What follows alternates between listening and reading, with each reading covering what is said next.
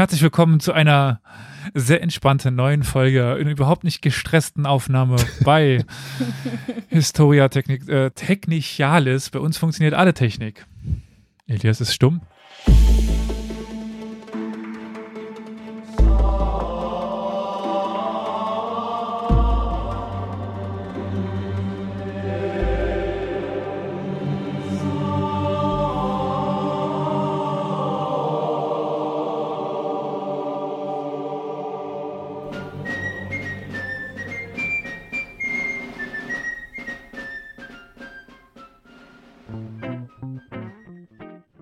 Herzlich willkommen zu Historia Universalis, dem Podcast, bei dem technisch immer alles wunderbar funktioniert, dem Podcast, bei dem äh, es keine Verspätung gibt, dem Podcast äh, des Vertrauens, äh, ja, wie dem auch immer sei. Legen wir los. Wie die Deutsche Bahn. Ja.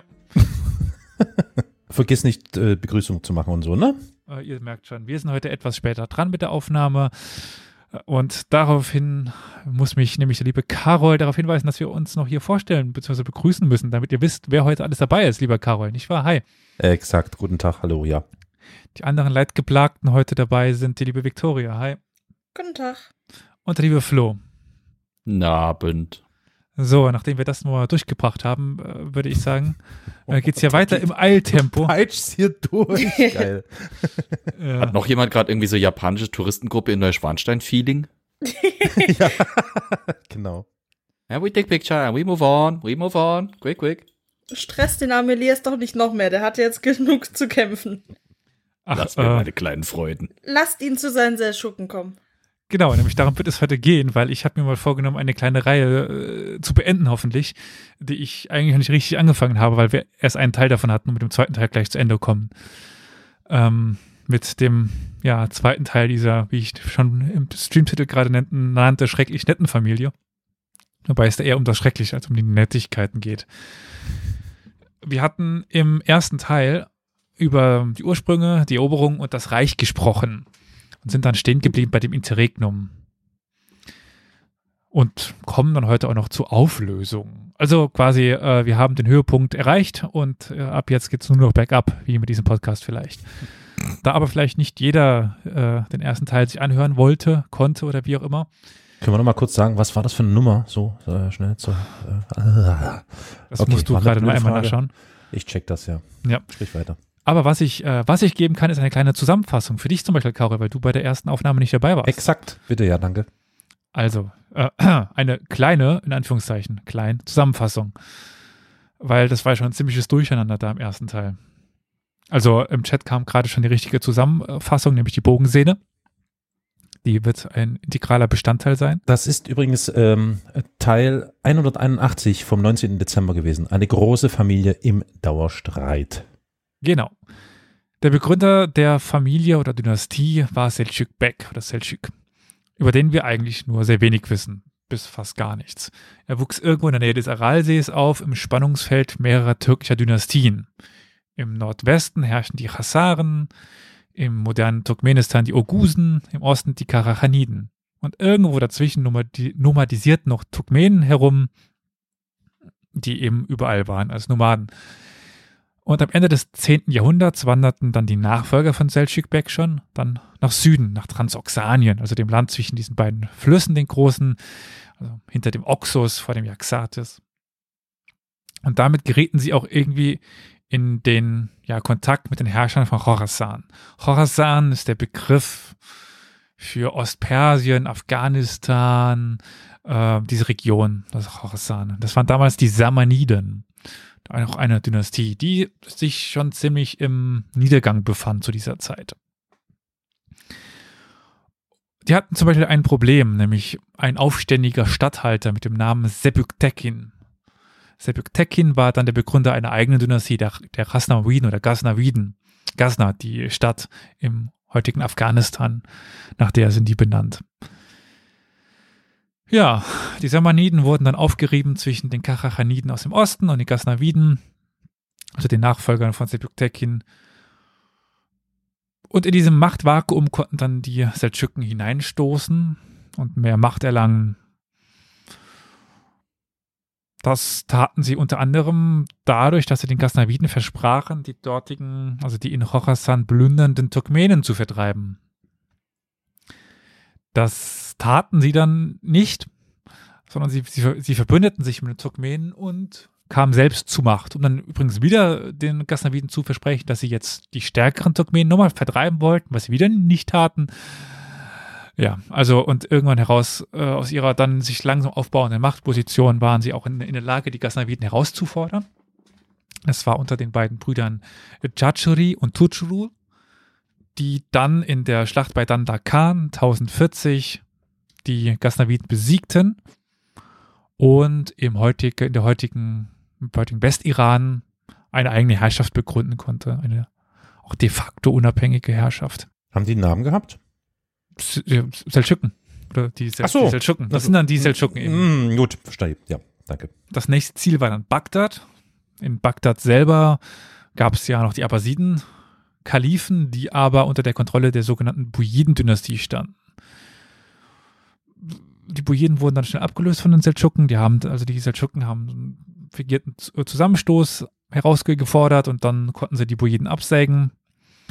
Es gibt aber dann noch eine Person, die eine sehr wichtige Rolle spielt. Das war der ehemalige schiitische Statthalter oder Befehlshaber von Bagdad, al-Basasiri, der in einer kaum nachzuerzählenden Abfolge gefangen genommen wird, freigelassen wird, gefangen genommen wird, freigelassen wird, gegen den äh, ein Aufständiger, äh, gegen den ein ehemaliger Rebell beauftragt wird, den Platz zu machen und dann wieder mit al-Basasiri zusammenzuarbeiten. Also heilloses Chaos Hm. ähm, wie sowieso bei dieser Familie. Und im Endeffekt ähm, wurde er dann doch aber besiegt und dann die Bogensehne. Also erdrosselt. Also sowieso wird hier jeder erdrosselt mit der Bogensehne. Hashtag Bogensehne. Hashtag Bogensehne, genau. Wie auch übrigens Ibrahim Yirnal und Gültamisch, die auch zwei aufständige Seldschuken waren. Also es ist eine riesige Familie, also mit ganz vielen Namen. Auf den gerade genannten Gültamisch gehen die sogenannten Rum-Seldschuken zurück. Das ist ein Seitenarm der Großseldschuken. Also wir sprechen jetzt hauptsächlich gerade über die ähm, äh, Großseldschuken, also über die im Iran.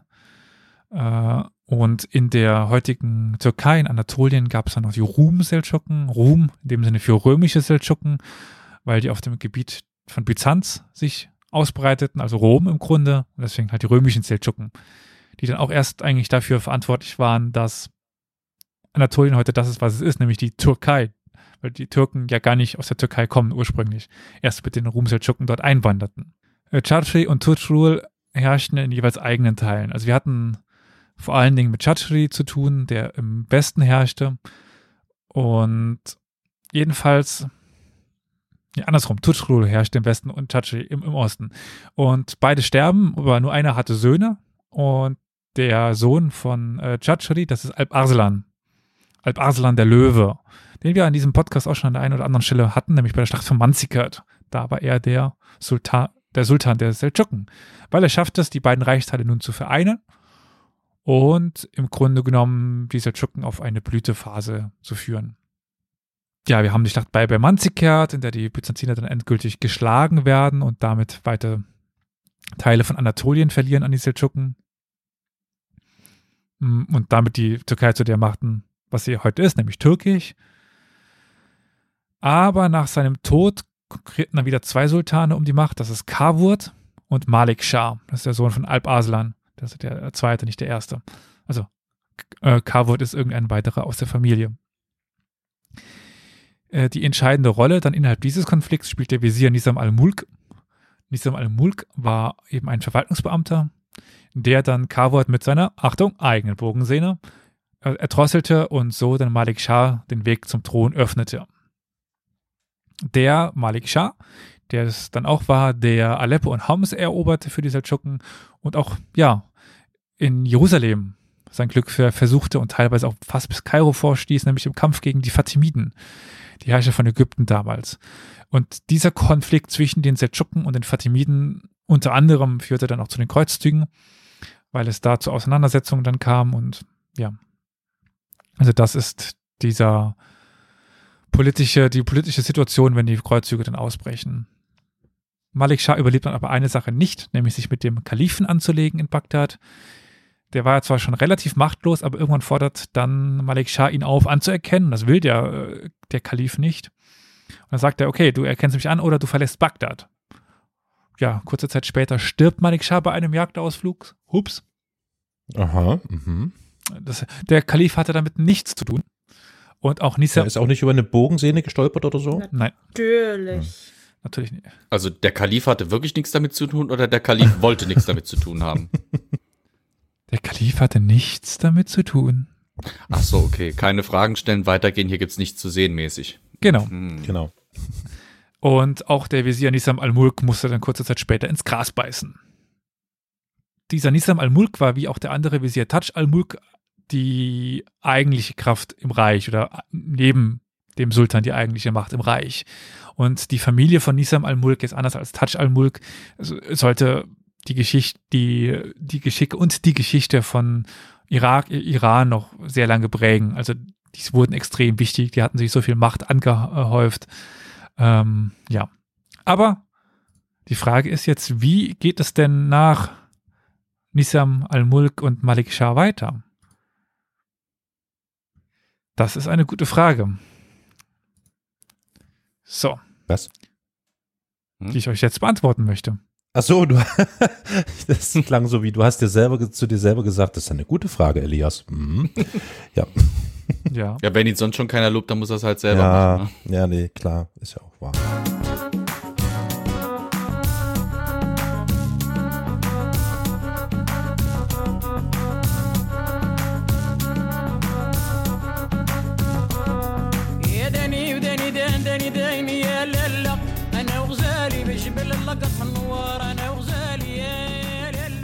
Also wie ging es jetzt weiter? Die Söhne von Malik Shah und was noch wichtiger war, die äh, Frauen von dem Sultan und auch die Tochter des Karachanidenherrschers Abu Mustafa Ibrahim Tamgaj Khan spielte das eine wichtige Rolle. Also das ist ähm, Terken Khatun. Das ist eben ja die Frau des verstorbenen Sultans und Tochter des Karachanidenherrschers. Aber kommen wir erstmal zu dem offiziellen Thronfolger.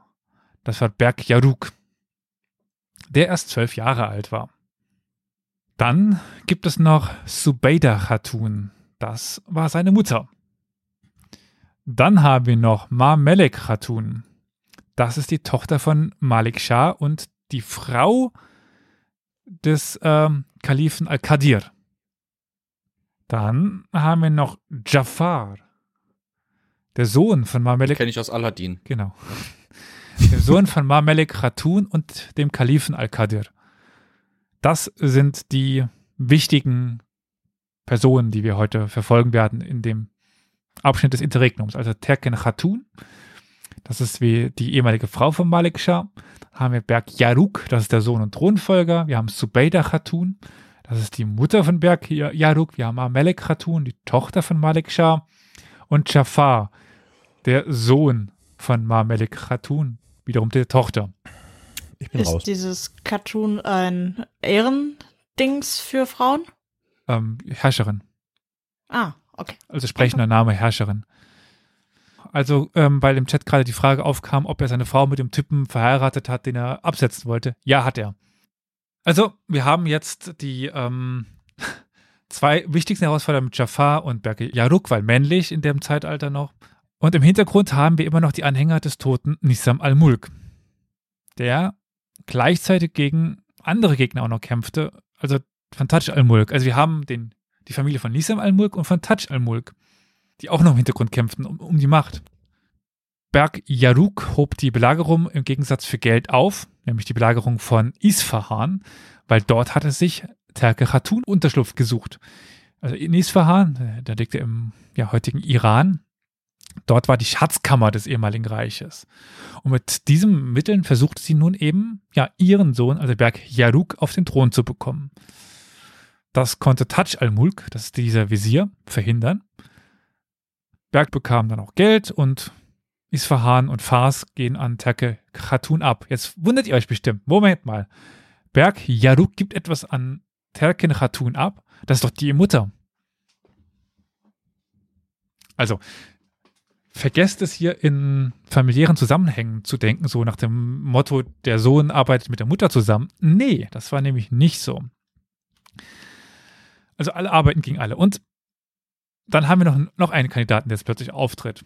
Und das ist nämlich Tutush. Und Tutush ist der Bruder von Malik Shah. So, also wir haben jetzt Jafar, Berg Yaruk und Tutush. Von Jafar könnt ihr euch schon relativ verabschieden. Der spielte keine so wichtige Rolle mehr. Also der große, Konf Tschüss, Jaffa. der große Kon Konflikt wird jetzt zwischen Tutush und Berg Yaruk sein. Verdammt.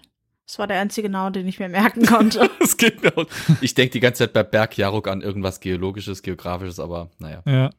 Und Tutush hat es dann hinbekommen, sich im Westen durchzusetzen. Also in Aleppo, Antakya und Urfa. Von dort aus ging er dann auch nach Bagdad und schaffte es, dass der Kalif die Khutbah in seinem Namen vorgelesen hat. Aber ja, nicht ganz so freiwillig. Also der Kalif musste auch mal wieder gezwungen werden. Die Khutbah als Erinnerung ist das Freitagsgebet der Muslime, in dem immer der Name des Sultans genannt wird. Ja, das war Das oder ist das, ja. extrem wichtig, weil einfach dort dann der genannt wird, der gerade herrscht. Und Berg Yaruk kommt dann aus dem Osten auch nach Bagdad und ließ sich dort dann von dem Kalifen zum Sultan ausrufen. Auch wieder auf Druck. Wie gesagt, der arme Kalif, der musste immer so hin und her lavieren zwischen den beiden Parteien. Und es kommt dann zur Schlacht bei Aleppo. Die nun folgende Schlacht dort ist aus zwei Gründen bemerkenswert.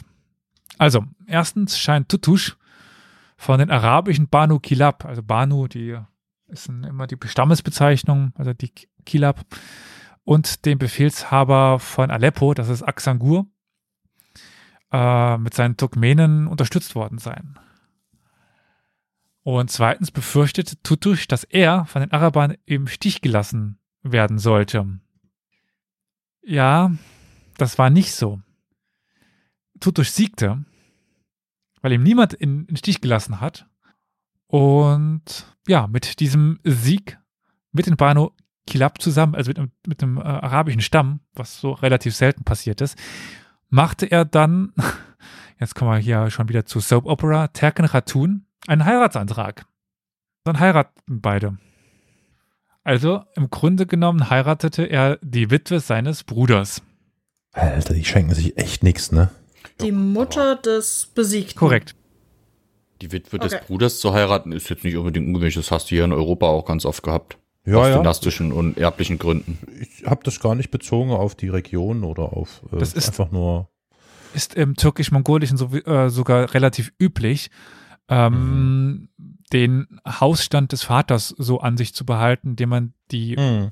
quasi Hm. Mutter dann heiratet. Ich glaube, die eigene.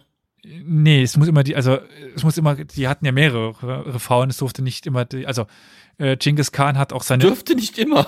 Moment, was? es gibt bestimmt Ausnahmen, ähm, Oh Gott. ist, äh, deswegen durfte Genghis Khan seine Stiefmutter heiraten, aber nicht seine eigene Mutter. Und deswegen kam es Mhm. zum Beispiel bei Genghis Khan zu dem Kon Konflikt mit seinem Stiefbruder, weil im Grunde Genghis Khan der Stiefvater von seinem älteren Bruder wurde. Mhm. Alter, das, das ist echt, das wäre eine Soap wert. Ja. Das wäre eine der verwirrendsten Soaps ever. Und das Bündnis mit den arabischen Stämmen kam relativ zufällig. Ähm, die versprachen sich dadurch mehr Unterstützung und ja, so kam das zu, zustande. Die Ehe wurde jedoch nicht vollzogen,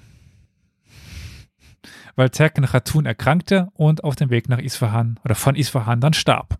Das ist meistens Dennoch An. Bogensehne? Nee, äh, nee, dieses Mal nicht. Dieses Mal keine Bogen- Bogensehne. Bogensehnitis.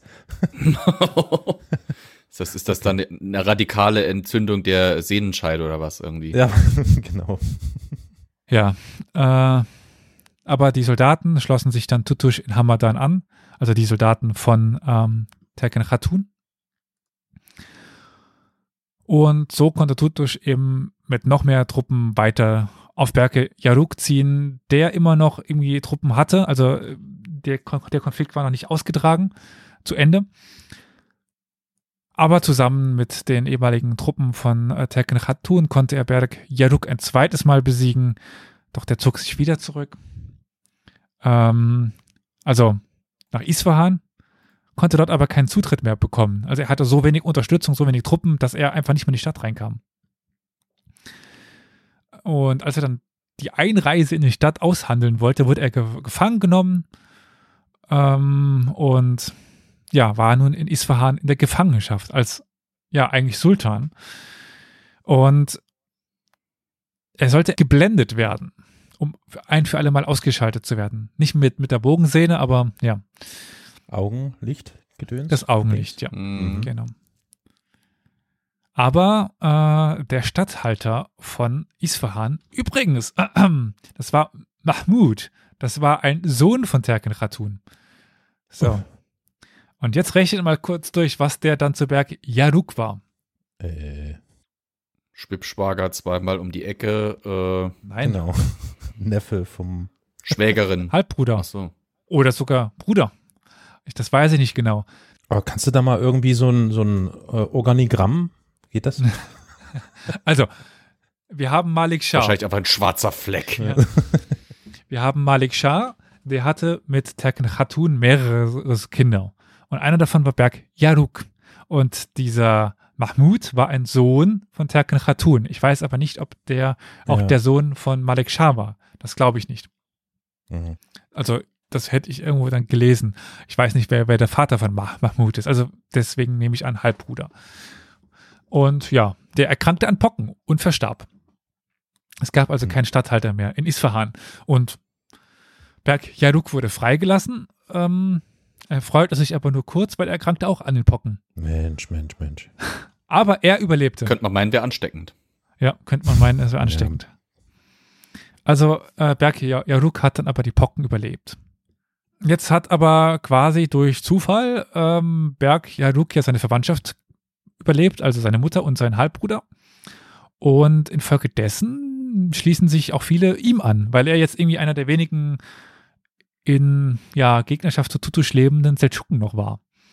Und so konnte er doch wieder Anhängerschaft gewinnen. Und Tutusch wurde besiegt. Also, es ist hier ein Auf und, und Ab der Gefühle, könnte man sagen. Nämlich bei Rai, das ist die alte Hauptstadt der Seldschuken im ja, Nordiran heute. Und dort wurde dann Tutusch besiegt und von Aksangur, das ist der ehemalige Emir von Aleppo, enthauptet. Also Aksangur wurde damals bei der Schlacht, ihr erinnert euch, bei diesem ersten Sieg von Tutusch wurde er noch besiegt, hatte aber Genau. überlebt und als Rache für diese Niederlage köpft er nun Tutusch. Und damit ist Tutusch, In der Bogensehne. nee, mit dem Schwert. Äh, auf dem Schlachtfeld dann nicht die Bogenszene. Aha. Ja, ist klar. Also, wir haben nun überraschend, eigentlich war er schon abgeschrieben, er war eigentlich in Gefangenschaft, er sollte, äh, ge, er sollte geblendet werden. Hm. Aus, wie aus dem Nichts kommt nun Tutusch Tod um, um die Ecke. Und ja. Aber Tutusch hatte noch ein Problem. Er hatte nämlich eine schlechte Meinung von Nisam al-Mulk und seinen Söhnen, Schwiegersöhnen, Enkeln, also den Nisamiden könnte man fast sagen, wenn man die fast als Dynastie im Reich bezeichnen könnte.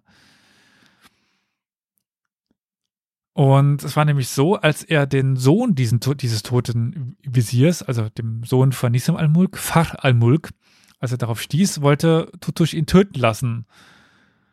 Doch ein Befehlshaber konnte ihn überreden, dass Far al-Mulk am Leben bleiben sollte, um das Wohlwollen der Einwohner von Hamadan zu sichern oder zu, zu gewinnen. Weil dieser, ich nenne es mal Mulkiden oder, oder Nisamiden, je nachdem, waren in der Bevölkerung sehr beliebt. Das waren quasi der, der Mann des einfachen Volkes oder so, könnte man jetzt irgendwie so anachronistisch ein bisschen sagen. Aber damit hatte Tutusch quasi die, die Verwaltungsschicht gegen sich aufgebracht, weil Nisam al-Mulk hatte die Administration im Reich der Seldschuken aufgebaut. Und die waren alle auf die Nisamiden eingeschworen. Und damit hat er ganz viel Rückhalt einfach verloren im Reich. Und das war auch sein Untergang. Neben der Niederlage auf dem Schlachtfeld. Aber die Nisamiden waren nicht mehr ganz so, sagen wir mal, charismatisch wie ihr Vater. Also zu dem Glanz wie Nisam sollte keiner seiner Söhne und Enkel mehr kommen. Aber kommen wir zum ähm, ja, Berg Yaruk zurück, der dann nach Zubayda Khatun schickte. Das war, ja, am Anfang schon erwähnt, auch eine, der, äh, die Mutter von, äh, nicht die, die Mutter, seine Schwester war, war das. Liebe ZuhörerInnen, Elias hier aus dem Schnitt. Ich muss den Elias aus der Folge korrigieren. Das war nicht seine Schwester. Das war seine Mutter. Zubayda Khatun ist die Mutter von Berg. Das heißt, jedes Mal, wenn ich in Zukunft sage, die Schwester, meine ich die Mutter. Bei den ganzen Verwandtschaftsgraden kommt man doch sehr leicht durcheinander. Also, sorry. Und äh, hier die Richtigstellung. Mutter von Berg, nicht Schwester. Ähm, die jetzt auch eben unterworfen werden sollte. Die Frau, muss ich selber überlegen, bevor ich was Falsches sage, die Frau von dem Kalifen. Tochter von Malik Shah, Bruder, äh, Schwester von Berg Yaruk. Es tut mir leid, aber das ist halt alles etwas undurchsichtig. Ja. Wer die erste Folge sich angehört hat, der weiß, ähm, das war auch damals schon sehr undurchsichtig, diese Riesenfamilie. Ich flüchte mich gerade in die wunderbaren Bilder, die diesen Namen in meinem Kopf aus. Also ich stelle mir gerade einen Nissan vor, der irgendwo in einem Beet im Mulch hängt. vor dem Hintergrund dieses Berg, Jaruk. Das, das hilft. Aber wie gerade eben schon äh, erwähnt worden ist, Berg Yaruk war noch relativ jung. Und die Leute fürchteten jetzt, dass Subeida Khatun und auch der Visier, nämlich Muyad al-Mulk, ihn unter die Kontrolle bekommen könnten. Dann haben wir noch einen Al-Balazani. Balazani. Das ist Mitglied, des Divans. Der Divan könnte man so als Ministerium übersetzen. Also das ist so das Beratergremium des Sultans. Der war äh, unterwegs schon mit äh, Zubayda Khatun und der macht jetzt darauf aufmerksam, wir haben das Problem, dass eben jener Berg Yaruk immer mehr unter die Kontrolle seiner Berater gerät. Und das nutzt jetzt, äh, Gott, das wird jetzt echt ein heilloses Durcheinander. Also, ich würde mal sagen, ein kleines Personenregister. Wir haben Nisam al-Mulk. Das ist der Visier und Begründer dieser Visier-Dynastie, könnte man fast behaupten. Wir haben Fakhr al-Mulk. Das ist der Sohn von Nisam al-Mulk und ebenfalls ein Visier. Subayda Khatun, die Mutter von Berg Yaruk. Und äh, Muyad al-Mulk, das ist äh, auch ein Sohn von Nisam al-Mulk. Und wir haben noch al-Balazani, das ist ein Mitglied des Hofstaates von Su- Subayda Khatun. Und die spielen sich jetzt alle gegenseitig aus. Also Fakhr al-Mulk intrigiert gegen Muyad al-Mulk, das sind Brüder, das macht nichts. Also einfach die integrieren, inte, die machen Stress gegenseitig. Und ähm, der Sultan hatte eine beträchtliche Geldsumme bekommen für den Posten des Visiers von Muyad al-Mulk. Und das kam dann raus und deswegen musste Muyad al-Mulk ins Gefängnis. Der Sultan, Berg Uruk, konnte natürlich sagen, "Pff, ja, ich wusste davon nichts. Er hat's gewusst, aber äh, gut. Muyad al-Mulk wurde Wie das so läuft. ja, wurde in, inhaftiert und wurde erst nach mehreren Jahren freigelassen. Es sei nochmal gesagt, für diejenigen, die das Ganze jetzt im Audio-Podcast hören, es macht durchaus Sinn, vielleicht doch nochmal zum YouTube-Channel von Historia Universalis zu gehen und sich dieses Personenregister anzuschauen, weil sonst äh, platzt einem der Kopf. Nur mal so als Tipp. Ja, und Muyad al-Mulk war jetzt jahrelang im Gefängnis, wahrscheinlich bis er sich mit Fakhr al-Mulk wegen etwas einigen konnte. Nämlich wegen dem Schmuck seines Vaters. Das, der war nämlich das auch ein Streitthema zwischen denen, wer diesen erben durfte. Und als sie sich einigen, dann setzte sich auf Fakhr al-Mulk für seinen Bruder ein und dann wurde er freigelassen. Und er tauchte dann in Ganja auf, in Aserbaidschan. Und wurde dort der Visier von Tapar. so. Wer ist jetzt Tapar? Teppichhändler. Irgendwas mit dem Tapir? Oder ein Tapas, ein Tapasladen mit einem kaputten Namensschild. Tapar ist ein weiterer Sohn von Sultan Malik Shah, weil die Söhne existierten auch immer noch. Sag mal, hat der nichts anderes zu tun gehabt, als Kinder zu machen hier? Nee, also die Seldschuken sind da äh, echt Bombe drin gewesen im sich fortpflanzen. Wie die Karnickel. Also deswegen ist auch dieser Muyad al-Mulk und sein, sein Zorn auf den Fakhr al-Mulk und auch den Berg Yaruk wichtig, weil der jetzt an diesen ähm, Tapar herantritt und ihn ein bisschen, ja, seine Fittiche nimmt und beeinflusst. Und der Tapar hatte auch schon begonnen, im Norden so ein bisschen, sagen wir mal, eigene Politik zu betreiben. Also er begann Aran zu annektieren und dort mehr oder de weniger de, de facto unabhängig zu sein, sich von ähm, Berg Yaruk unabhängig zu machen. Und wir haben nun einen Berg Yaruk mit dem Far al-Mulk im Süden und den Tapar, nicht Tapar, äh doch Tapar mit, ähm, ich komme selber durcheinander, Muyad al-Mulk im Norden. So. Bitte sag mir, dass der Sohn von Berg, Alm, äh, von, wie hieß er nur? Berg, Yaruk. bitte Hügel Jaruk hieß. Und, und dann die, Er- die Er- Erhöhung Yaruk oder wie? Bodenwelle Jaruk. Ja. Nein, leider nicht. Sandhaufen Jaruk. Warum ist dann noch der Al-Balasani wichtig? Weil es jetzt eine Ermordung von einem wichtigen Berater von Berg Yaruk gab. Und das nutzte nun, Hat man schon länger nicht mehr. ja, Bogenszene übrigens. Ah, geht doch. Hashtag Bogensehne. Und das nutzte nun Muyad al-Mulk aus, um aus dem Norden das Gerücht zu verbreiten, äh, dass das Al-Balasani war. Der ja immer noch über die Subeida Khatun am Hof des Sultans war.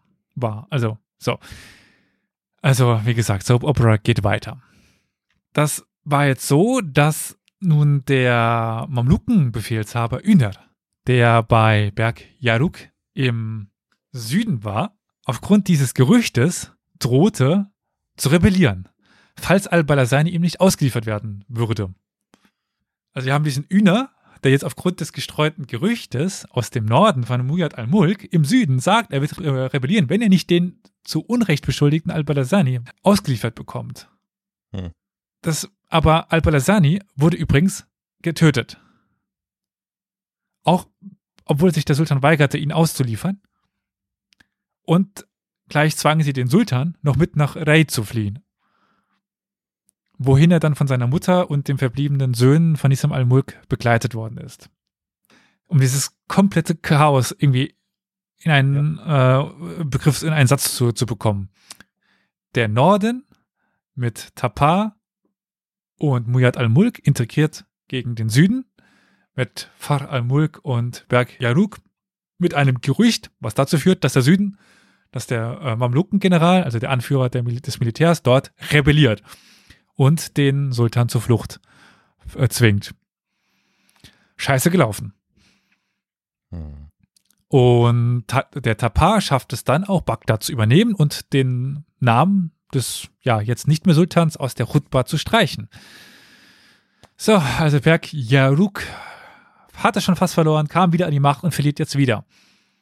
Und ist es so witzig, wie quasi schon mal will er nach Isfahan und es wird ihm erneut die Einreise verweigert.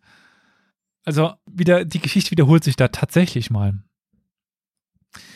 Ähm, es zieht sich dann nach Südmesopotamien zurück und versuchte sich dann im Dezember 1099 an der Rückeroberung, könnte man sagen, von Bagdad. Aber dort waren nun ja die Kräfte von Tapar. Und die riefen nun Tapar im Norden zu Hilfe. Aber der hatte aus Gründen Besseres zu tun und ähm, kommt nicht. Und deswegen denken sich die, die Leute in Bagdad, ja gut, was schert mich der Sultan im, im Norden? Ich habe einen Sultan vor der Tür stehen, der zumindest behauptet, er, er wäre Sultan. Schließe ich mich dem noch mal, mal an. Machen das Tor auf und ja, Berg Yaruk wird wieder in Bagdad akzeptiert und ähm, der Kalif soll dann noch mit Maßnahmen ge gedroht haben, aber dann wurde wohl ein bisschen Geld bezahlt und dann war auch alles gut. Und dann war Berg Yaruk wieder zurück. Also dieses Mann ist, dieser Mann war echt so ein Stehaufmännchen. Also der hat jetzt quasi zum zweiten Mal eigentlich ver verloren, ist jetzt quasi wieder zurückgekommen. Und ja, Man bringt den mal endlich einer um, da- damit er Ruhe Der Friedrich Merz der Seldschuken. Ja. Gibt nicht auf. Dann habe ich keine Sympathie, dann will ich erst recht, dass ihn jetzt jemand umbringt. Also Vorsicht, oh, jetzt wird's aber, oh, jetzt wird's juristisch knifflig hier. Satire, so, weiter. Ja, genau. Zwischenzeit hatte übrigens Muyad al-Mulk zu Zubaydah Khatun erwürgen lassen. Da die Frau keine eigene Bogenszene hatte, mussten Hände herreichen. Also Hashtag eigene Hände oder wie? Was? Äh, Billiger Ersatz.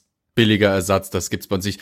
Bei uns im, im Shop kriegt er dann irgendwann äh, gebrandete Historia Universalis. Vergoldetes Bogensee- Bogensehen. Ich bin schon, ich bin schon am gucken. Ich bin hier schon auf Amazon, wo man hier äh, in Bulk äh, Bogenseen kaufen kann. Schneiden wir ein 2 Meter Stück ab, branden das, verpacken das schön, kriegt er dann geschickt, kein Problem.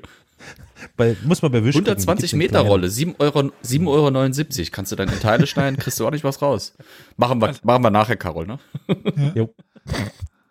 also nicht mit seinen eigenen Händen, sondern also nicht mit den Händen der Frau, sondern er hat sie mit seinen Händen äh, erwürgt. Übrigens, weil Das wäre natürlich brutal. Du schneidest erst deinem nimm deine- Opfer seine Hände ab und nimmst die deine, deine Hände, um das Opfer damit zu enden. Gott. Das ist, da, also wenn du jemandem sagen willst, dass, du, äh, dass er dir wirklich auf den Keks geht, dann machst du es so. ja. Das Und übrigens, wirklich, das ist Metal. Äh, Berg Yaruk ging dann im Jahr 1100 wieder gegen Tapar vor und was tat er wohl?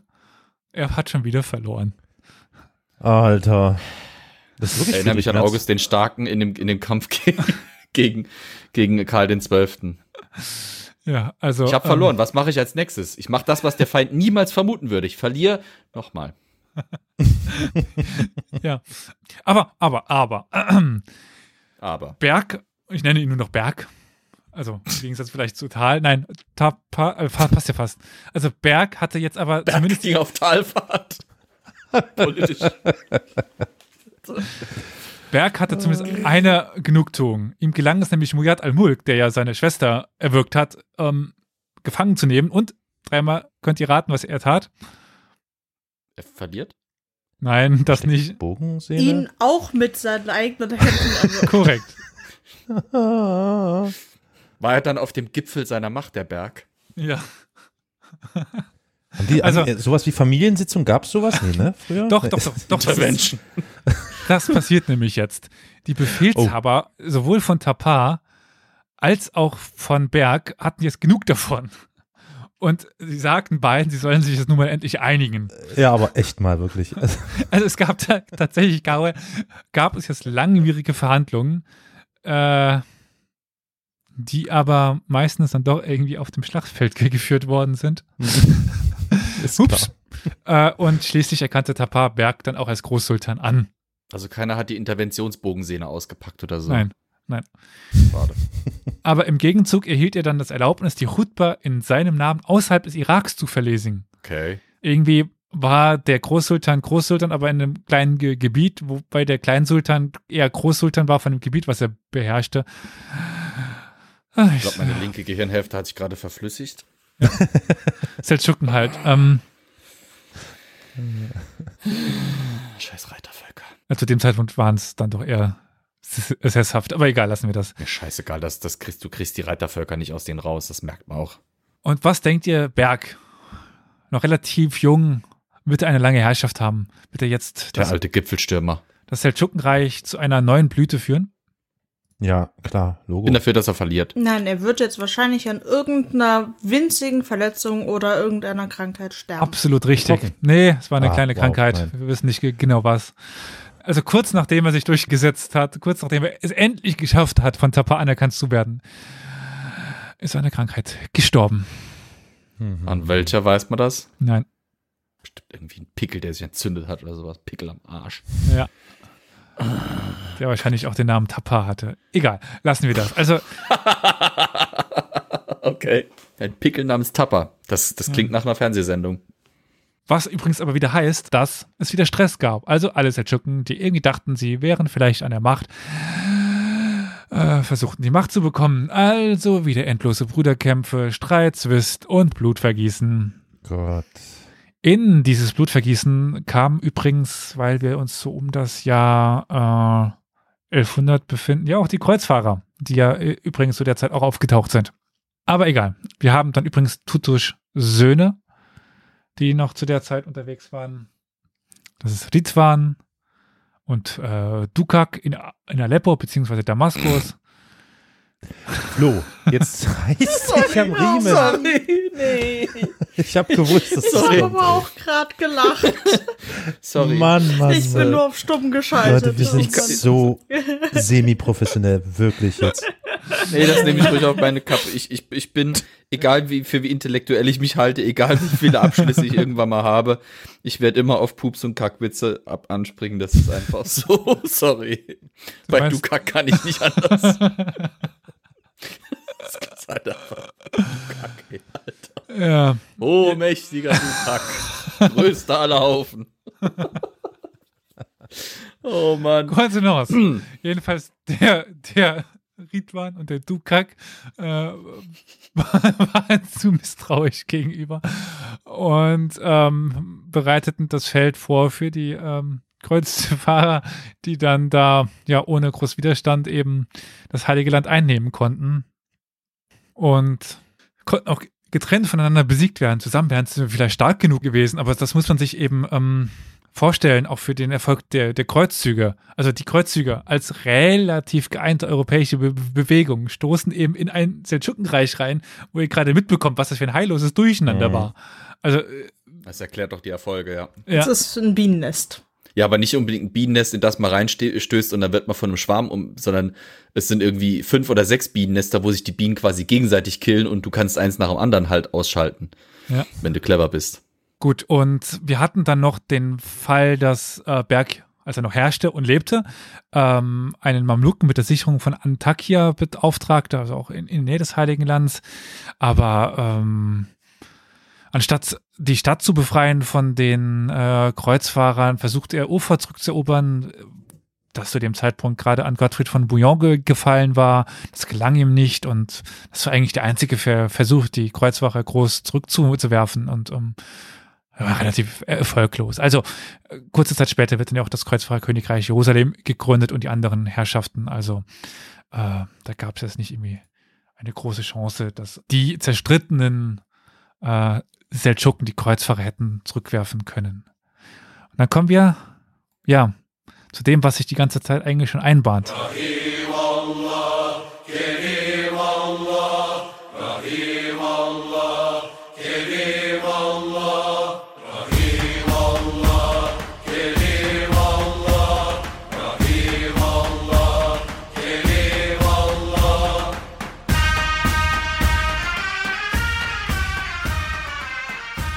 Weil wir kommen jetzt zur Auflösung, die fast ein Jahrhundert äh, dauerte.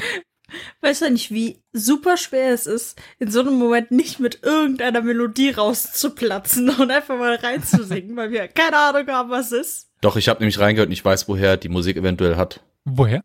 Äh, das ist, das ist doch auch dieses, äh, aus, aus dieser Compilation, die ich dir mal geschickt habe. Türkische Marschlieder von diesen, äh, sag mir doch, wie heißt die Bands nochmal? Die, Ah, die Janitscharen- Ja, ja, Mechta, ja. die, genau. Das ist nicht aus dem, was du mir zu, zugeschickt hattest, aber ja, das ist so. Janitscharen-Musik, also türkische Ja. Marschmusik. Genau. Die echt, die echt fetzt, muss ich ganz ehrlich sagen. Hätte ich nicht gedacht. Äh, türkische Mu Musik kann was. Aber gut, Ja. ähm, wir sind jetzt bei der Auflösung. Also fast ein Jahrhundert sollte es immer weiter bergab, bergab, bergab gehen. Also das, was die ganze Zeit eigentlich schon passierte. Der türkische Historiker Kafe Solu ist der Meinung, dass ja nach Malik Shah eigentlich nur Sanchar noch die persönliche Qualität als, als Herrscher mitbrachte. Und der Rest ist seiner Meinung nach äh, absolut Schmuh gewesen. Äh, das stimmt aber nicht ganz. Also es gibt dann doch ein paar noch von Herrschern, die, man könnte so sagen, was konnten. Wir schauen jetzt noch mal ein bisschen zurück. Als die ersten Seldschuken in Khorasan ankamen, war nicht nur ihr Vormund und Onkel äh, Musa bei ihnen, sondern auch eben Chachri und Tutschul. Die waren schon in ihren 40ern. Also sie waren schon relativ alt und hatten noch einen sehr erfahrenen Onkel und Vormund. Alp Arslan war äh, 32, als er, als er Sultan wurde und hatte noch die Vormundschaft seines, seines Vaters. Sultan Malik Shah war erst 17, als er die Herrschaft antrat. Aber er war schon vorher bei den Feldzügen seines Vaters gewesen und hatte ja ähm, einen gewissen Atabek und später Vi- Visier als Nisam al-Mulk. Also eben einer der überhaupt fähigsten Visiere, den wir so kennen. Hm. Berg war hingegen erst ähm, zwölf und Tapar sogar erst zehn, als ihre Väter starben. Hm. Und Tutusch war mit 30 in der Zeit eigentlich der einzige, man könnte sagen, reife Sel Seldschuke, der irgendwie da um die Macht tragen. Die anderen waren ja fast noch minderjährig. Hm. Ähm, und Tutusch war auch schon im Alter von 15 Jahren zu der Eroberung von Syrien und Palästina ausge ausgesandt worden. Also er hatte auch schon militärische Erfahrung und konnte so, also mit dieser Erfahrung eben Berg herausfordern. Krass. Aber trotz all dieser Erfahrung war er eben nicht in der Lage, ähm, am Ende gegen Berg sich durchzusetzen. Jetzt ist die Frage, was passiert da jetzt weiter? Also war es vielleicht wirklich diese mangelnde Erfahrung der seldschukischen Sultane? Hm. Wir schauen jetzt erstmal auf dieses seldschukische Reich, was zu dieser Zeit damals herrschte oder was e- existierte. Also wir könnten uns jetzt einen riesigen Machtblock von Anatolien bis ins Tian Shan Gebirge vorstellen, vom Aralsee bis zum Persischen Golf. Theoretisch war da auch irgendwie überall die Seldschuken, aber halt die Seldschuken. Also das ist halt ein riesiges, riesiger Familienclan, der überall irgendwelche Anverwandten und Verwandte sitzen hatte. Hm. Und Dynastien innerhalb der Dynastien haben sich rausentwickelt. Die äh, hatten Vasallen unter sich und also es war ein riesiger Clusterfuck von Abhängigkeiten und äh, Zugehörigkeiten. Also das ist schon irgendwie ein Reich einer Familie, aber doch wiederum nicht. Das muss man sich einfach jetzt an dieser an diesem Punkt auch ganz klar machen. Wir haben zwar die Großseldschuken, aber der Sultan selbst ist einer unter vielen. Und nur weil er den Titel führt des Großsultans, heißt das noch lang nicht, ähm, äh, dass er wirklich machtvoll war. Kann mich auch Großsultan nennen. Ein weiterer Punkt, der noch wichtig ist, also der Hauptpunkt der seldschukischen Kriegsmacht lag in Khorasan und nicht im Irak. Hey, ich lese aus dem Schnitt hier, will mich ganz kurz nur melden. Und zwar wird dieser Podcast immer kostenlos bleiben. Nicht preislos, aber kostenlos. Er wird nämlich immer unbezahlbar sein. aber nichtsdestotrotz haben wir ja Kosten, die auf uns zukommen. Und wenn ihr uns dabei unterstützen wollt, wenn ihr sowieso diesem Podcast helfen wollt und die Qualität ermöglichen wollt, die wir haben und vielleicht sogar noch, ja, einfach, dass wir besser sein können, als wir momentan sind, dann habt ihr die Möglichkeit, uns Geld zu überweisen auch. Nicht nur per Kofi, sondern auch per Banküberweisung, per Dauerauftrag. Ihr findet in den Shownotes stets eine IBAN, an die ihr einfach überweisen könnt, einmal im Monat oder einfach einmal zu Weihnachten. Das wird uns sehr helfen und ja, ermöglicht uns das zu machen, was wir momentan machen. Vielen Dank. obwohl wir die ganze Zeit immer vom Irak sprechen, also von, von Bagdad und je nachdem noch von Syrien und so weiter. Also die Hauptunterstützungstruppen haben sie aus Khorasan, was ja im Osten des Reiches liegt.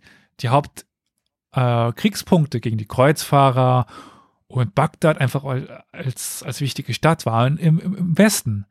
Und im Westen setzt sich nun auch eine ismaelische äh, Sekt durch, die Nisari-Sekte und der Hassan al-Sabah. Ähm, aber wer oder was ist, ist denn jetzt diese Sekte? Habt ihr da eine Mhm. Ahnung? Nee. Nasari heißen die, ne? Nisari. Ni Nisari. Genau, ich habe gerade an das, an das, an das, an das ähm, Läuse-Shampoo gedacht, genau. Nisarin. Hm. Nisari. Ähm, hm. Der Alte vom Berg. Hashashini. Hashashiyun, ja. Die Assassinen. Ah, guck. Die tauchten jetzt auch auf, die sich nun im Nordirak mehr durchsetzen konnten. Und zum Beispiel in Alamut äh, einfach auch eine Macht wurden. Also das sind super schwer zu erobernde Bergfestungen. Also ich habe hier im Tisch äh, Bild von, von, von Alamut. Also bis du da oben bist, bist du aber äh, platt, sage ich euch. Also ähm, Die hatten wir schon mal in einem, in welcher Folge hatten wir die schon mal in einer, in einer äh, Eldi-Folge, ne? Vorher. die, die Mongolen haben die nach und nach knacken müssen. Ja. die äh, Festung. Die äh, Seldschuken, so viel keine Spoiler, haben es nicht hinbekommen, die Mongolen haben es hinbekommen. Und ähm, ja, die wurden jetzt einfach auch extrem wichtig. Weil was machten denn die äh, Hashashi und die, die Assassinen? Für was waren die denn bekannt? Also neben dem, dass sie möglich. Ja, ist historisch nicht, nicht gesichert, aber Nee. ähm, Ja gut, also das Klischee sagt, sie waren exzellente Mörder, aber äh, es war vor allem ihre, ihre, ihre, ich, wenn ich mich richtig erinnere, so, so eine Art Guerilla-Kriegführung, die sie halt sehr gut konnten. Ja. Also sie, sie kampf, kämpften halt aus dem Hinterhalt, sie kämpften mit äh, Mitteln, die halt eben gegen geordnete Armeen sehr gut waren, weil sie halt genau konträr zu denen kämpften. Frühe Guerillakämpfer halt, ne? Genau.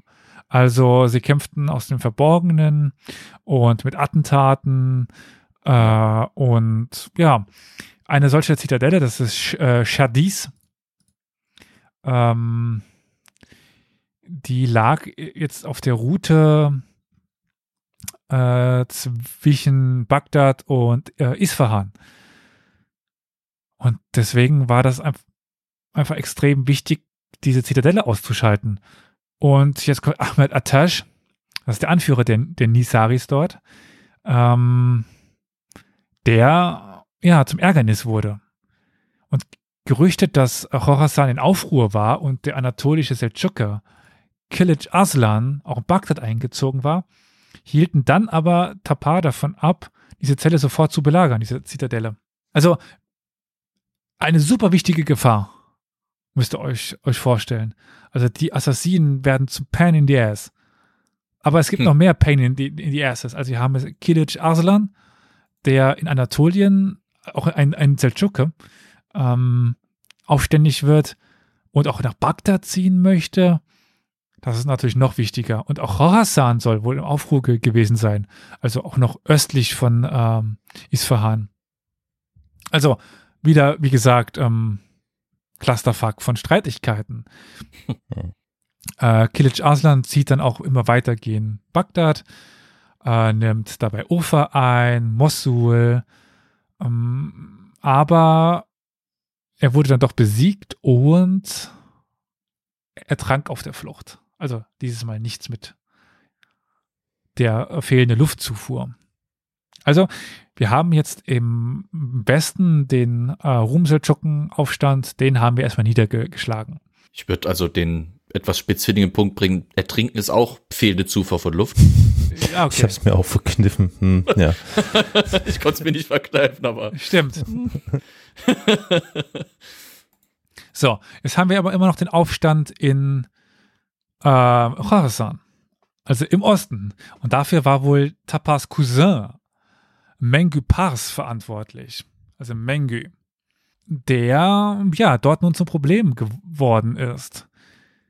Und der hatte finanzielle Schwierigkeiten und ist dann nach Ni- Nihavand gereist, um das für sich zu beanspruchen. Also er, er dachte, gut, ich habe kein, kein Geld, ich beanspruche meine Stadt für mich kann gut gehen, ja. ja, wurde dort gefangen genommen und äh, wurde dann mit seinen Vettern auch inhaftiert. Also die Namen spare ich eu- euch jetzt. Okay, also auch das Problem im Osten war geregelt. Der äh, Mengü konnte festgenommen werden, Kilic war tot. So. Aber die Nisaris werden in Ruhe ge- gelassen. Es gibt einen symbolischen Versuch, diesen Alten vom Berg, also den, den Anführer zu besiegen und oder zu, zu beseitigen, aber äh, nee, also die können weiterleben. Und sie werden ja auch im Endeffekt, bis die Mongolen auftauchen, dann auch sich dort halten können. Und das müsst euch jetzt Bis die Templer kommen. ähm, ihr müsst euch jetzt das auch so vorstellen, dass in diesem sowieso schon Flickenteppich von Seldschukenreich überall so, so kleine Bogen auf irgendwelchen Bergen sitzen, äh, wo dann irgendwelche äh, Assassinen sind, die dann die Politik auch in ihrem Gusto beeinflussen und sowas. Und ja, also das sowieso schon Flickenteppichreich wurde immer weiter Flickenteppichig. Das ist kein, kein, kein Wort, oder? Flickenteppichig. Noch mehr zerflickt, was weiß ich, äh, eine ziemlich zerflickte Situation. Wie, Ja. wie ist denn das? Die Assassinen, ist das wirklich die Gesamtheit dieses, nennen wir es jetzt mal einfach Ordens? Ja. Oder sind die Assassinen tatsächlich eher die Machthaber und unter denen dienen dann halt ganz verschiedene? Nein, nein, als Assassinen, als Hashashiyun werden die Anhänger dieses Hassan al-Sabah, dieses äh, Ordens äh, bezeichnet. Also jeder Anhänger des Ordens, der Nisari, waren die Hashashiyun, die Assassinen. Mhm. Ich meine, da, dazu müssen wir eigentlich irgendwann auch- eine Folge machen, aber Ja, unbedingt. Weil da, das ist auch wieder was, wo wir wunderbar Klischees halt entkräften können und auflösen können. ja, zum Beispiel, dass die doch gar nicht so viel am Kiffen waren. Ja. Warum beschäftigt sich jetzt Tapar nicht mit den Assassinen? Nun, er hatte noch ganz andere Probleme, weil Wir haben einen Schiiten mit Namen Sadaka, der einen Aufstand machte. Und äh, mit den Kreuzfahrern. Was, der hat sich mit den Kreuzfahrern zusammengetan? Die Also. Sau. Also der hatte, Pro also Tapar hatte mit Kreuzfahrern Probleme im Westen des Ach Reiches. so, ja. Und Hm, ja, im Zentrum seines Reiches, also im Irak, hatte er mit Sadaka zu, zu tun. Das war ein Aufständiger.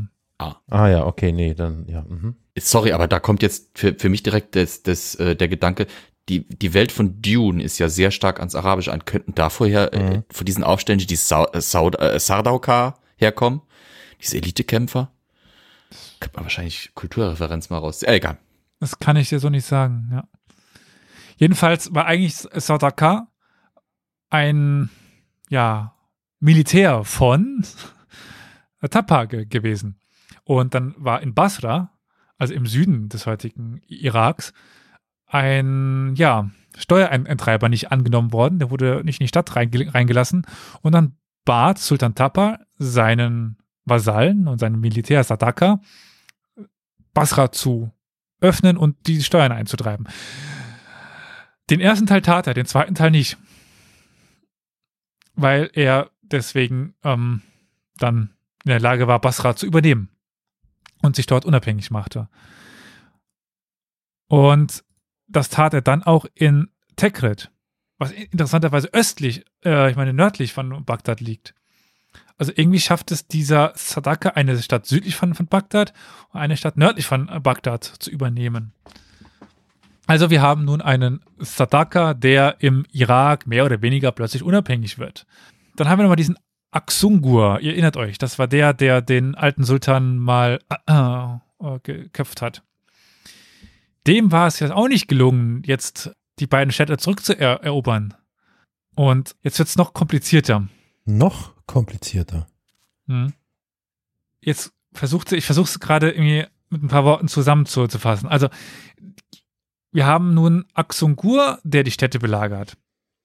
Sadaka, der die Städte erobert hatte. Tapar, der die Städte zurückhaben will. Und der Kalif interveniert jetzt noch.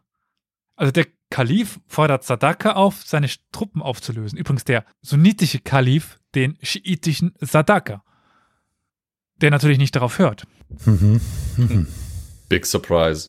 Und Tapar denkt sich, okay, ich habe ein Problem. Der Sadaka ist jetzt mehr oder weniger unabhängig. Ich habe aber auch die, die Kreuzfahrer da sitzen. Jetzt schickt er einen Botschafter zu Sadaka und fragt, ob er ihm gegen die Kreuzfahrer hilft. Tut er nicht. Warum auch? Also, und dann haben wir noch äh, den Sohn des ehemaligen Generalgouverneurs von Antakya, der eine Stadt von äh, Sadaka zurückerobern soll, die bisher noch nicht aufgetaucht ist. Weil in der Zwischenzeit ist nicht nur Tikrit, Tikrit äh, und ähm, Basra gefallen, sondern auch noch Wasid, auch im Irak, östlich von Bagdad. Das ist jetzt auch noch in, in, in Sadakas Händen und das soll nun dieser Sohn zurückerobern. Also wir haben den Kalifen, der was will, wir haben den Aksungur, der, der was will, wir haben den Sohn von dem ehemaligen äh, Generalgouverneur, der was will, wir haben den Taba, wir haben den Sadaka. Also wie gesagt, kein Wunder, dass die äh, Kreuzfahrer da ohne Probleme ihre Herrschaft etablieren konnten. Mhm. Aber 1108 auf dem Schlachtfeld stirbt dann Sadaka. Die ganzen Städte sind eigentlich nur Trümmerhaufen durch die ganzen Belagerungen. Und es ist extrem viel Reichtum verloren gegangen und extrem viel einfach Wohlstand.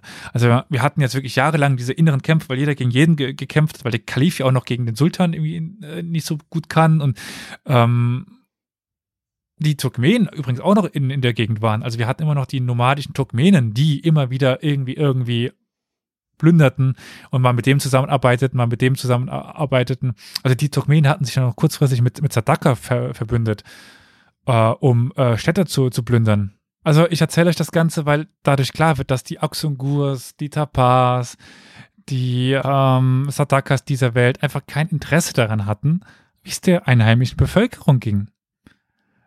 Das, die haben halt Machtpolitik betrieben und sich selbst bereichert. Ja, ja, genau. Und Tapar war übrigens fast nie anwesend. Der hat immer nur andere Leute in seinem Namen äh, kämpfen lassen. Also er hat eigentlich auch keine Soldaten selbst in die Schlacht geführt. Immer diese marxistische Geschichtsschreibung hier. Wir haben jetzt noch eine Person, den Javli Sakavu. der während dieses Interregnums die Kontrolle über Fars und Churistan äh, erlangt haben zu scheint, zu haben scheint. Also wieder irgendein Befehlshaber, ein, ein lokaler, äh, und Fars ist übrigens ähm, ja, eben Isfahan, Fars, also diese Gegend um Isfahan und noch ein bisschen weiter südlich, das äh, ist jetzt auch verloren gegangen in, in dieser Zeit plötzlich. Ähm, nachdem er sich dann gegen viele Befehlshaber wehren konnte, die gegen ihn ausge, äh, ausgesandt worden war, gab äh, jener Sakuwa offenbar nach und reiste dann nach Isfahan, um die Begnadigung bei Sultan Tapar zu er erwirken. Der scheint dann auch ein Neffe von Kürberca gewesen zu sein. Das war ähm, Mamluk, aber das ist jetzt alles gar nicht so, so wichtig. Den Namen erspare ich euch jetzt mal. Also, den könnt ihr wieder vergessen. Gott, Ach. gelöscht. Vielleicht kommt es später nochmal, dann erzähle ich ihn, aber gut. Ähm, warum es aber eigentlich wichtig ist, also Javli, äh, Seku, äh, äh, Sakuwa und dieser, ihr könnt ihn ver vergessen, Kürberca, es war einfach eine türkische Kriegsaristokratie, also immer wieder Mamluken, äh, die mittlerweile immer mehr die Macht übernahmen und auch die ja, wichtigen Rollen einnahmen. Ja, auch der Aksongur war dort so, so einer, also äh, Malik Shah war noch in, in der Lage, die zu kontrollieren. Aber während jetzt dieser Zeit ähm, nahmen die mehr oder weniger einfach auch eigene Rollen ein. Eigene Herrschaften. Also wir haben nicht nur in Isfahan, aber das ist jetzt ein, ein Beispiel, also in, in, in der Phase äh, lokale Militärherrscher aus, Mil aus dem Militär, die die Macht annehmen, weil die Seldschuken so schwach sind. Weil die Seldschuken es nicht mehr schaffen, eine zentrale Herrschaft aufzubauen. Ja, wir haben ja auch dann eben dieser Verlust von Ufa und weiterem, das, also das, was wir vielleicht eher ja als, als Edessa kennen, als Kreuzfahrerherrschaft. Und Tapar stirbt dann im Jahr 1117. Den sind wir jetzt also auch los. Eine Stunde, in der Stunde seines Todes soll er dann noch seine Frau Gever Khatun äh, erdrosseln oder er hat sie erdrosseln lassen. Also er hat wohl in Auftrag gegeben, sie noch umzubringen, quasi auf dem Totenbett. Warum? Nun, da sind wir wieder. Nachtragendes Arschloch. äh, ja, weil sie wahrscheinlich ihn, ihn vergiftet hatte. Oder, oder, oder, dass äh, er äh, die Heirat von ihr mit seinem Bruder verhindern wollte. Weil es war ja so üblich, wenn der stirbt, heiratet sein Bruder die Mutter, also die, also die Frau des Bruders. Also er wollte quasi das verhindern. Eine von, von beiden Sachen. Aha. So, Nachfolger von Sultan Tapa war der erst 13-jährige Mahmud. Also wieder 13. Mahmud scheint vier Brüder gehabt zu haben. Das ist Masud, der ist neun. Noch ein Tutschrul, der war acht. Den Suleiman, Wie? acht. Tutschrul? Tutschul. Ah. Suleiman und einen Selçuk Schah, die noch jünger waren. Dass ihr euch jetzt wahrscheinlich nicht vorstellen könnt, dass ein 13-Jähriger da die große Herrschaft aufbaut, das ist, denke ich, irgendwie selbstverständlich. Also Mahmud war mit seinen 13 Jahren nicht in der Lage, die Macht zu übernehmen. Das tat jetzt Sultan Sanchar. Sanchar, der letzte große Herrscher der Seldschuken, der aus ähm, ja dem Exil kam, könnte man fast sagen. Das war übrigens noch, noch einer der Söhne von, von Malik Shah. Also der Malik Shah war echt sehr, wie, wie kann man sagen? Fortpflanzungsfreudig. Danke. Fruchtbar. Und er konnte jetzt eben Rai äh, nochmal erobern, Mazandaran, Komis, der in Irak al-Ajam und er war jetzt wieder ein Großsultan. Er übertrug diesem Tutschrul den Nordosten, dem Selçuk Shah den Westen und Masud in, in den, also die Gegend um Mosul. Also er, er tötete die jetzt nicht. Weil auch Mahmud blieb leben. Aber er kontrollierte sie. Man könnte meinen, jetzt geht's mit dem Seldschukenreich wieder bergauf. Also jedes, jede Gegend war wieder unterworfen. Der Großsultan saß in, in Isfahan. Und es gab eine Zeremonie äh, 1121, in dem äh, er auch Sultan Mahmud zwei Schwerter überreichte. Und Mahmud also quasi weiter so äh, mehr oder weniger de, de facto als oder die, die, die Jure äh, als Sultan ein, einsetzte auch, aber ähm, also Sancha war die eigentliche Macht im, im Reich. Ähm, was aber nun folgen sollte, ist ein heilloses Durcheinander von Rebellionen, Aufständen und inneren Konflikten. Es wurde sogar mal der Dschihad ausgerufen, aber nicht gegen die Kreuzfahrer übrigens, sondern gegen lokale Machthaber.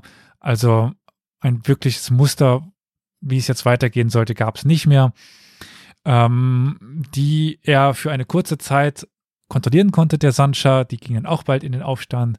Also Mahmud, Tuchrul, ähm, all die gingen jetzt dann irgendwann auch gegen ihn vor und ja.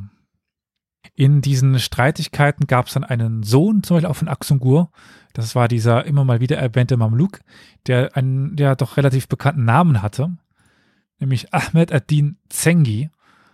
Jedem, der sich mit Kreuzfahrern und Kreuzfahrergeschichte schon mal beschäftigt hat, kennt Zengi, der sehr wichtig war, nämlich weil er es schaffte, Syrien wieder zu einen, mehr oder weniger, und damit den Grundstein dafür legte, was dann mit einem gewissen Salah ad-Din passieren sollte. Von dem hat man schon mal gehört. Kam gerade auch im, im Chat, dass das der Vorgänger quasi von äh, Saladin war. Hm. Äh, der aus, ist aus diesen, groß, äh, aus diesen großen Wirren her hervorgegangen. Es war übrigens auch so, dass sie sich mal auf die Absetzung von Großsultan Sanche einigten, äh, der damit natürlich nicht ganz so einverstanden war. Überraschung. Äh, aber ich meine, ich erspare euch jetzt jeden Konflikt, ähm, der es dort von, vonstatten ging. Wir haben dann wirklich irgendwann die Rum-Seldschuken unabhängig äh, mit Süleyman Shah und Kilic Aslan, der ge gestorben ist, dann mit Massoud, äh, Kilic Aslan, den, dem Zweiten. Wir haben dann ähm, in Khorasan mehr oder weniger unabhängige, wir haben in Kerman mehr oder weniger unabhängige Herrscher. Ähm, wir haben dann im Irak und Zengi, der da rumläuft, die haben die Assassinen, ähm, wir haben die Jorger, die wieder übrigens unabhängig wurden. Haben dann sogar einen, ähm, ja, Vordringen eines, äh, ja, der, der Karachaniden wieder. Äh, also, ihr, ihr merkt schon, das zerbricht alles in heilloses Durcheinander. Das jetzt wirklich auseinander zu, zu friemeln wäre, ähm, ja, arg viel Aufgabe, würde ich so, so behaupten und äh, würde an dieser Stelle gar nicht viel jetzt uns zu helfen. Wer noch wichtig ist, ist der Khwarizm Shah, der auch ein Überbleibsel dieser äh, Streitigkeiten war. Der Khwarizm Shah, also aus Khwarezmien, aus dieser Gegend unterhalb des Aralsees, der dann ja innerhalb von, von kürzester Macht ein Riesenreich er, eroberte, dann etwas größenwahnsinnig wurde und es sich nämlich dachte, er könnte sich er- erlauben, die Karawane von einem gewissen Genghis Khan zu töten. Das mochte ein gewisser Genghis Khan natürlich nicht. Äh, Wieso nicht? Ah, weiß auch nicht. Es gibt eine Quelle, die behauptet, dass Genghis Khan in den Westen geritten ist, nur wegen dem Khwarizm-Scham. Mhm. Es ist die Frage die der, der, der Geschichte, was wäre passiert ohne den Khwarizm-Scham? Wäre Genghis Khan tatsächlich in den Westen ge- geritten? Weil er- das eigentliche Ziel von Mongolen und Steppenreitern war bis dahin immer China gewesen. Hm. Aber ja, die, die nächsten 50 Jahre erspare ich euch die jetzt einfach von inneren äh, Streitigkeiten, auch im Blick auf die Uhr. Ich meine, wir sind für eine Seldschuken-Folge relativ schnell durchgekommen, würde ich fast behaupten. Äh, aber nichtsdestotrotz ähm, Namen wie Azis oder Wie, was? Ähm, Atzes. Azis, das war der, der Khwarizm-Scham. Azis. Das klingt wie der Genitiv Aziz. von Atze Schröder. Ja. Äh, wir hätten noch den Kalifen al-Mustarshid. Flo? Schade. Oder Mustershid? Ah. Weißt du, jetzt habe ich mich einmal beherrscht, ja. aber du, aber du, forder, du forderst dir schon ein, ne? Eieiei, der Mustershit. 1194 äh, stirbt mehr oder weniger der letzte Großseldschuken-Sultan.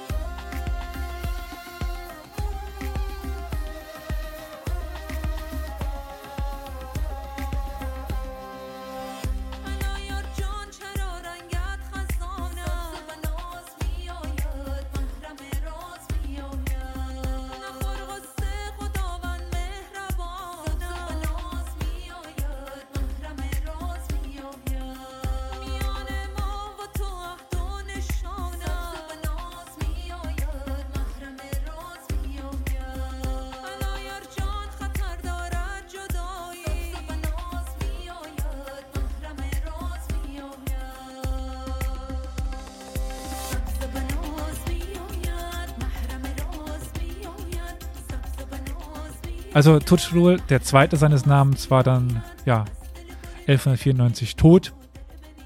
Und damit endet mehr oder weniger die Geschichte der Großseldschuken.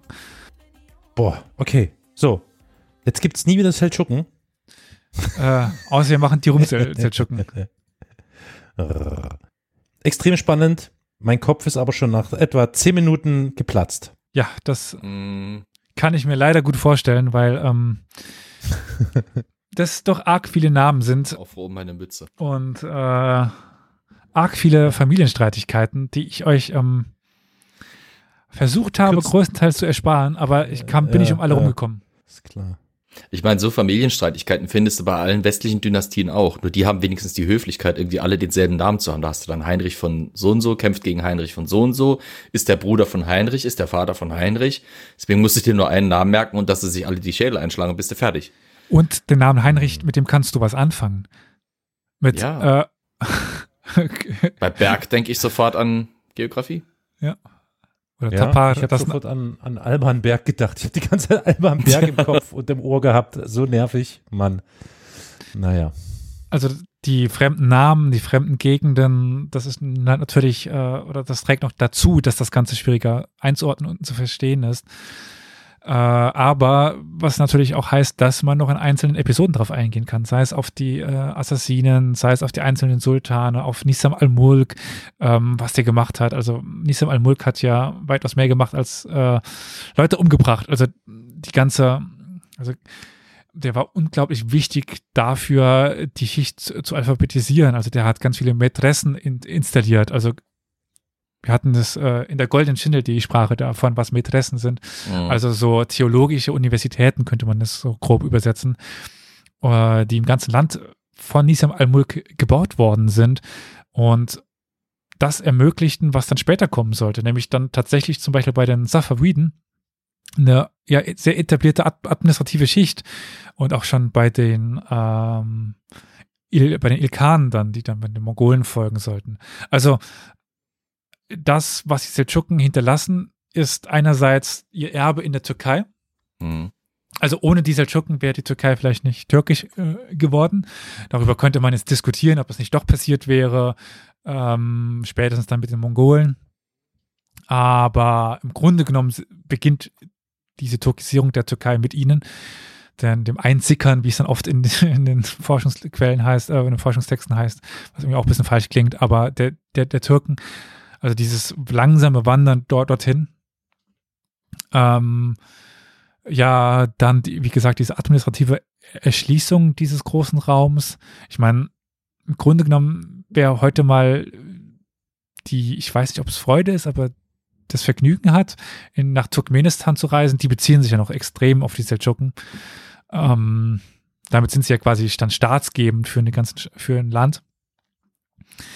Und auch extrem kulturell wichtig.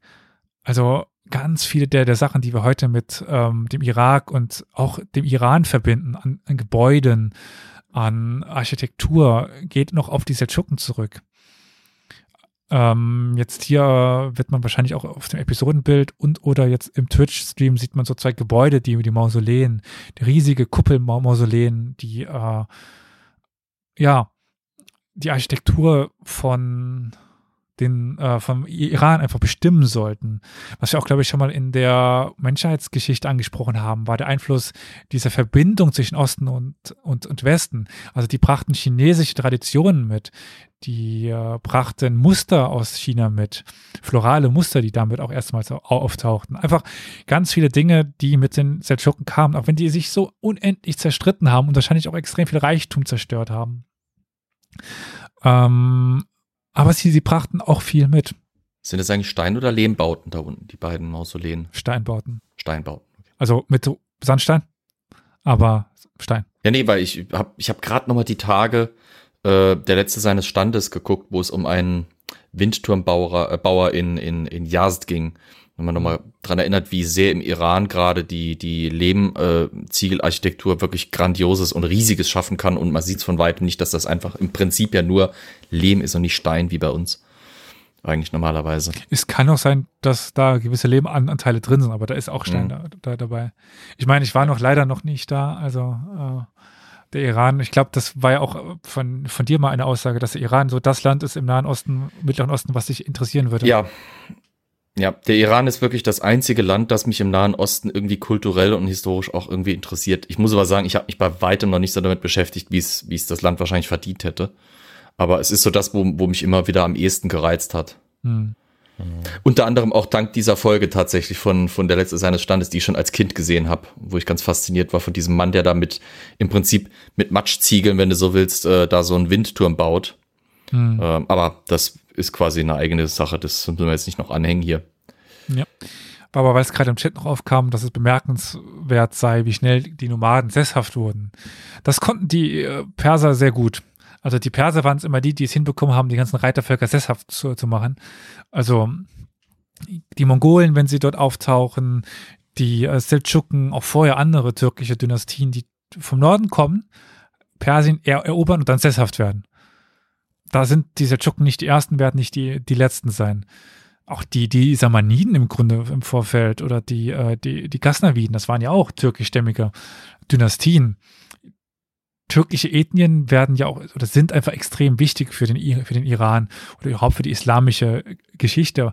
Also das, das Element im Mittelalter der islamischen Ge- Geschichte sind die Türken, die immer wieder von, von außen reinkommen, Reiche er, erobern, sich islamisieren und dann sesshaft werden. Wir können Ja gut, kommt ja nicht von um, umsonst, dass die, dass die Osmanen ja so lange den, das, was wir als arabische Welt kennen, mit dominiert haben, ne? die waren im Grunde genommen irgendwann die arabische Welt. Ja. Also gerade das osmanische Türkisch ist ja noch sehr arabisiert. Ja. Auch da gibt es übrigens immer wieder Hoch und Runters. Also wir können uns jetzt nicht vorstellen, dass die Seldschuken immer sesshaft waren. Das waren sie nicht. Gerade wenn man nach Anatolien blickt, das waren Nomaden. Die Städte waren nicht türkisch. Natürlich Bagdad irgendwie mit dem Sultan und Isfahan als, als Hauptstadt oder oder Rai. Aber die meisten Seldschuken waren, oder die meisten Türken waren nomadisch noch. N- Natürlich gab es eine sesshafte Schicht immer und, und immer mehr. Aber dann kommt es ja auch dazu, dass die Seldschuken eigentlich nur die Familie sind, die über das Land herrschen. Natürlich kommen mit den Seldschuken, was wir auch in der ersten Folge be äh, besprochen haben, ganz viele Ogus. Das sind dann Türken rein in, in, in das Land oder Kilik, welcher Stamm auch, auch immer. Aber das ist im Vergleich eine relativ geringe Schicht. Wir haben dann die Turkmenen, die dann nur, nur noch rumlaufen und schon im Land sich befindliche türkische Ethnien. Also, die Seldschuken als Ethnie haben nie existiert. Das war eine reine Dynastie. Aber nichtsdestotrotz schaffen es die, die Perser gerade sehr gut, ähm, die Türken sesshaft zu machen. Weil das Land es auch einfach anbietet. Im Gegensatz zum Beispiel zum, zum Irak, wo sich das Nomadentum noch weiter halten konnte. Aber ich denke, ich habe es genug erstmal ausgeholt. Also da ist noch sehr viel drin in der Geschichte der, der Seldschuken. Das war jetzt einmal der Parforce-Ritt durch diese Familie, die nichts besser konnte, als sich selbst gegenseitig mit der Bogensehne und den Händen zu erwürgen. Aber das konnten sie gut dafür. Ja, also was die Berberkönigreiche äh, waren mit ihren Schwertern und den Köpfen, das war bei den äh, Türken das Erdrosseln. Aber das sagte ich auch schon in der ersten Folge, das hatte auch einen gewissen Hin- Hintergrund. Also man durfte eigentlich kein Blut eines Adligen vergießen und erst recht nicht eines Verwandten. Mhm. Deswegen gab es ja bei den Osmanen auch diesen goldenen äh, Faden. Also das Erdrosseln war way to, to go, weil kein Blut floss. Ja, wir hatten damals schon, was ist, wie dünn ist der und schneidet er da nicht auch rein?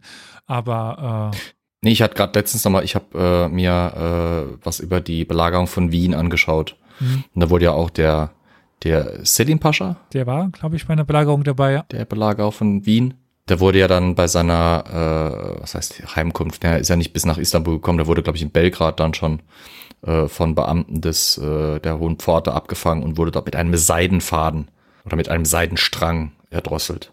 Mhm. Das war dann die, also Goldstrang Oh, war quasi für die, für die Söhne des, ja, ja. Goldstrang oder Silberstrang war für die Angehörigen des unmittelbaren Umkreises des Sultans gedacht. Ja.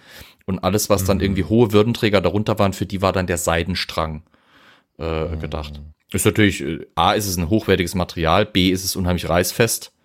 Das heißt, da hat man halt auch dann irgendwie nicht die Befürchtung zu haben, dass wie bei einer Paketschnur, dass das dann vielleicht irgendwann mal aufdröseln könnte oder so. Und das garottiert dann sehr vo- hervorragend. Ja. Und das klassische Beispiel, was ich anführe, ist, wenn die Mongolen dann nach Bagdad kommen, den Kalifen ge- gefangen nehmen und dann ihn töten, indem sie ihn in einen Teppich wickeln und die Pferde Ja. drüber reiten lassen. Genau. genau. Das sollte ja ist überhaupt der Klassiker, ja. Hashtag Teppich, ja. Wo Olli heute nicht da ist. Hm.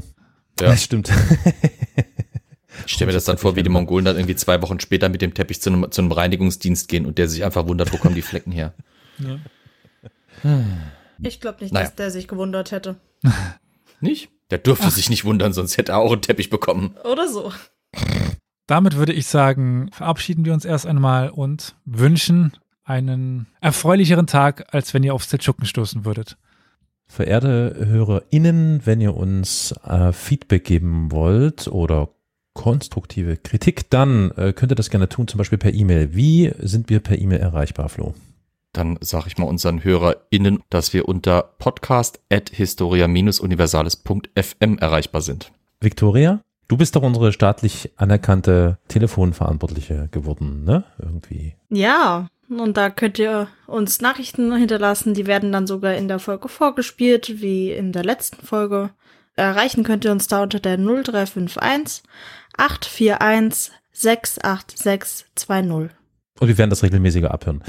So, und dann haben wir noch, äh, dann haben wir natürlich noch den fantastischen Discord-Server, bei dem ihr euch äh, anmelden könnt und reinschauen könnt. Dann haben wir noch einen wunderbaren Slack-Chat, den ihr auch besuchen könnt. Natürlich einen YouTube-Channel, youtube.com slash Historia Universalis. Und äh, dann gibt es noch einen Twitter-Account, ne, Elias?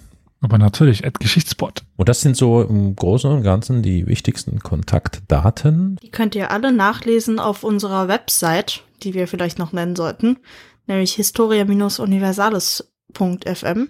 Und dort findet ihr unter dem Kontakt, äh, Reiter Kontakt nochmal alles aufgeführt. Ja, und zu guter Letzt, bevor wir uns verabschieden, sollten wir natürlich nicht versäumen, uns noch bei unserer aktuellen einzigen, aber bestimmt bald wird es mehr geben, äh, Produzentin Franziska für die monatliche Unterstützung bei Ko-Fi zu bedanken. Damit überhaupt beste Produzentin, oder? Absolut. Dank euch fürs Zuhören und Zuschauen. Hashtag Franziska loben und bis zum nächsten Mal. Tschüss. Tschüss. Aloha he.